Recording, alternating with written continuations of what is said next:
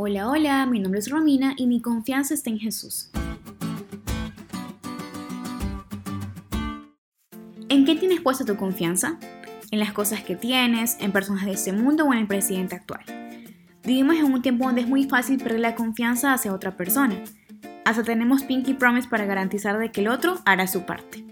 Es muy fácil perder la confianza en instituciones por el tipo de personas que trabajan en ella y un punto interesante que está todo vapor aquí en el país donde estoy viviendo, aquí en Brasil, son las elecciones.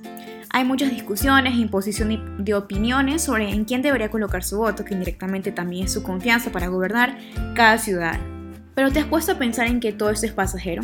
A veces colocamos nuestra confianza en castillos de arena, que caerán en la playa y se desvanecerán. Por eso hoy estudiaremos sobre el Salmo 49, que nos ayudará a retomar el rumbo sobre la verdadera confianza del sabio. ¿Por qué temer en tiempos difíciles? Es la forma en la que el salmista comienza a expresarse hacia todo tipo de personas, ricos, pobres, débiles, poderosos. Y esa pregunta en sí mismo es con una respuesta indirecta. El salmista expresa en esa cuestión de qué lado está. Expresa su confianza en Dios en medio de las pruebas. Continuando, muestra una verdad que a veces ignoramos. Nadie vive para siempre.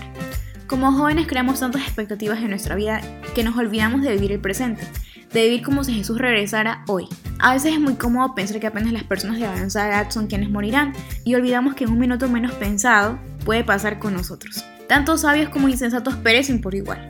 Pero en el verso 15 el salmista pronuncia, Dios me rescatará de las garras del sepulcro y con él me llevará. Está hablando de la resurrección. ¿Qué llevó a David a estar tan seguro de esto?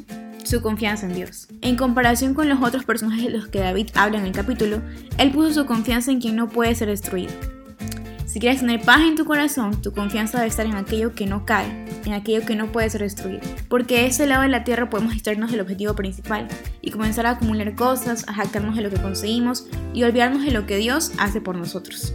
Pero cuando la muerte llega, no importa cuánto tuvimos, no importa qué fue lo que conseguimos, lo único que importa es en quién pusimos nuestra confianza y a quién servimos durante nuestra vida. ¿Te diste cuenta de lo cool que estuvo la elección?